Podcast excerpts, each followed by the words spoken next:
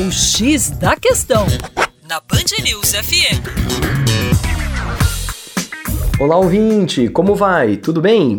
E na nossa coluna hoje a abordagem será sobre o Tratado de Não Proliferação Nuclear. Você já ouviu falar sobre este tratado? Pois bem, é o seguinte: após a Segunda Guerra Mundial, após 1945, não é isso?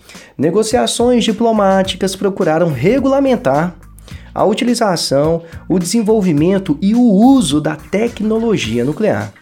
O principal acordo que surgiu na área foi o TNP, o Tratado de Não Proliferação Nuclear, que entrou em vigor lá em 1970 e à época contava com 190 países signatários. Por este tratado, né, pelo TNP, os países foram divididos em dois blocos. O primeiro bloco, formado por cinco estados. Eu vou falar quais são os cinco estados aqui.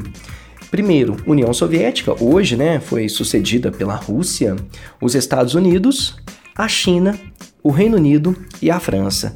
Estes cinco países detonaram alguma bomba atômica antes de 1967.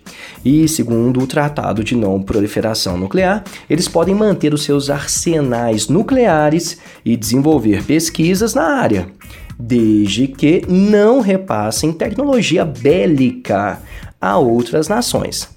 Não por acaso, esse grupo é formado pelos cinco membros permanentes do Conselho de Segurança da ONU.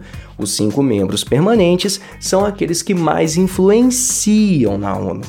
O outro bloquinho é formado pelos demais países que assinaram o acordo e se comprometeram a não tentar obter armas nucleares.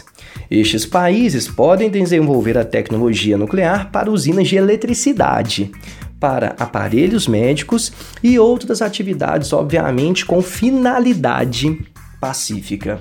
É isso aí. Para mais, acesse educaçãoforadacaixa.com. Um grande abraço.